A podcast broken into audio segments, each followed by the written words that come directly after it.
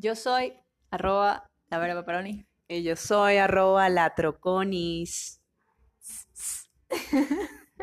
y este es el post narrado, comentado, chalequeado y sin edición de vainas cultas. ¿Quién sabe si tan chalequeado? Vamos yo a ver. no sé, este, este post es súper serio y yo no creo que vaya a poder No, chalequear. Patricia no tiene ni idea cómo me va a chalequear porque más que serio es... Emeterio. Exactamente. Es una cuestión de identidad venezolana. Bueno, hoy vamos a hablar de un manual de food design a lo venezolano que escribió hoy. Exactamente. A ver, empecemos con nuestro manual.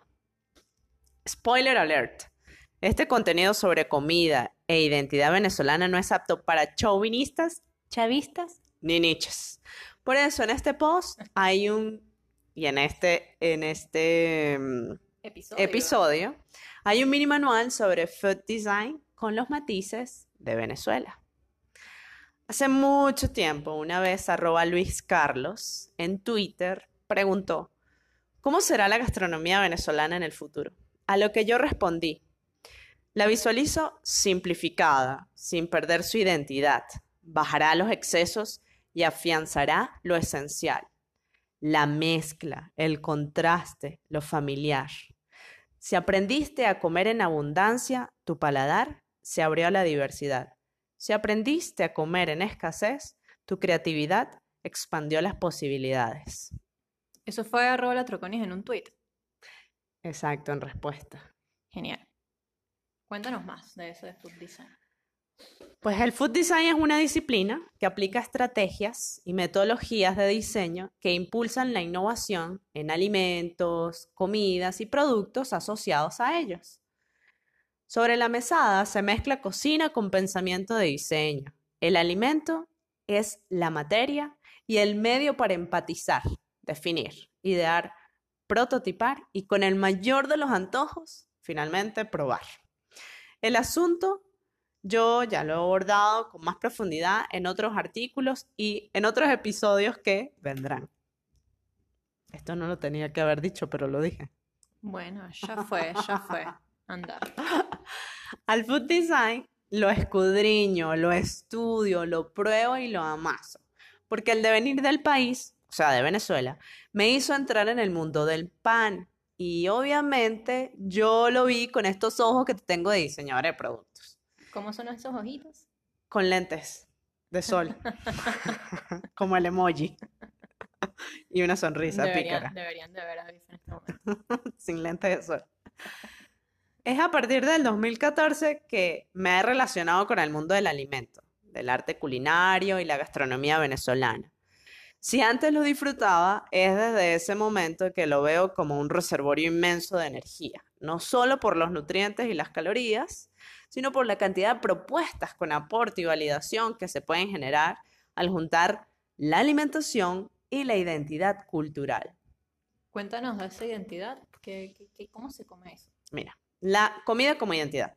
Quizá la bandera que no dejemos de izar es la, es la dieta de nuestra nación, porque es la comida, el elemento de identidad que mejor fluye entre los coterráneos. Pero ojo, que no es para pintar el tricolor en cualquier preparación, porque se puede volver morados, peor aún marrón. Es terrible. Ese efecto de... es como muy... es Seguimos. Yo, yo he visto como afanados chauvinistas Chavistas. han coloreado hasta pequeños, de verdad. O sea, qué horror, qué nichera. La identidad hay que representarla, sí, pero con elegancia, muchachos. No se logra nexo metiéndole símbolos patrios a cualquier plato, empaque o menú. Eso ya déjenlo Claro, de lado, es por favor. está súper de moda. La gente que anda por allá, en todos lados, o por acá, o por donde sea, metiéndole la bandera, no. Sí, hoy en día con tantos migrantes alrededor del mundo, que además mucha gente está emprendiendo en gastronomía, eh, tú ves la banderita tricolor que has- hasta en la médula de todos los platos y, oye, vale, bájale dos al asunto. Eso no es identidad. En efecto. Seguimos. La cocina como bien cultural se transmite de generación en generación. Tiene relación directa con la estructura familiar. Organización social con mayor importancia en la sociedad venezolana y ustedes bien lo saben. inclusive más que cualquier partido político. ¿Sí o qué? Eso sí. Somos seres sumamente familiares y es en ella en donde nos relacionamos con la comida y los arraigos. La identidad cultural de una sociedad tiene al arte culinario como una de sus mejores representantes. Es crucial en el desarrollo de la vida de las personas. Infunde un sentimiento de identidad. Es un acto de creatividad y de tradición. Tanto que una vez nos llamaron y que, ¿cómo fue? Gastronómicas, por, por andar cocinando comida de casa en nuestras andanzas de Ah, migrantes. ciertamente, la, la, mm, primera belga que conocimos en Argentina nos dijo que había conocido unas venezolanas muy gastronómicas. Ah, ok. Bueno, eso se llama food design. Bueno, los estudios eso.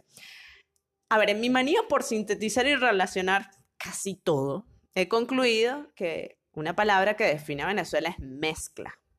Ella es multicultural, es un mix étnico, una suerte de crisoles, andina, caribeña, indígena, llanera, africana, mediterránea, sudamericana, árabe, chinosolana. Y la colonia Tobar también. Su geografía y su sociedad es variopinta, llena de matices y diversidad. Unos son así, otros son asados. Sin duda, eso está reflejado en la manera en cómo convivimos, en el acervo cultural y, lógicamente, en la comida que nos identifica como venezolanos. Y que, como dice el profe Cartay, unifica y a la vez diferencia. Quizá el concepto de mezcla no coincida con la forma de pensar de una buena parte de mis paisanos. No nos hemos mezclado tanto, sino que nos hemos polarizado más. Pero creo, me parece, que se está formando una nueva conciencia que coincide con pluralidad. Bueno, eso es harina otro costal, pero lo quería apuntar. Eso va a depender de cómo veas tú este movimiento gastronómico ahora.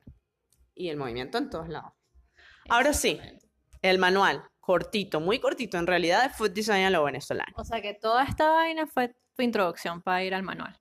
Evidentemente, porque partimos de esa respuesta que yo le di a Luis Carlos. Bien. Bueno, cuéntanos de tu manual. Me atrevo a listar una serie de ítems que pueden moldear propuestas, emprendimientos y empresas en el área del alimento y la comida, ensalzando el arte culinario venezolano con nuestros rasgos culturales más distintivos. A ver, volvamos a lo familiar y la mezcla, ya lo habíamos comentado, ¿verdad? Y que además coincidan con las exigencias actuales de los mercados en términos experienciales, emocionales y de sostenibilidad. Estos son y voy punto por punto. Celebrar el contraste y el balance de los sabores. Si lo dulce y lo salado es distintivo en la comida venezolana, entonces que no falte en la mesa. Sepa mezclar sabores, Pero, pero, sepa, por favor. sin excederse, exacto. Aliarse con las restricciones, que son fuente de creatividad. Esto es sumamente del pensamiento y diseño. Muchachos, que la escasez y los sacrificios sean tomados como directrices para reestructurar modos operativos.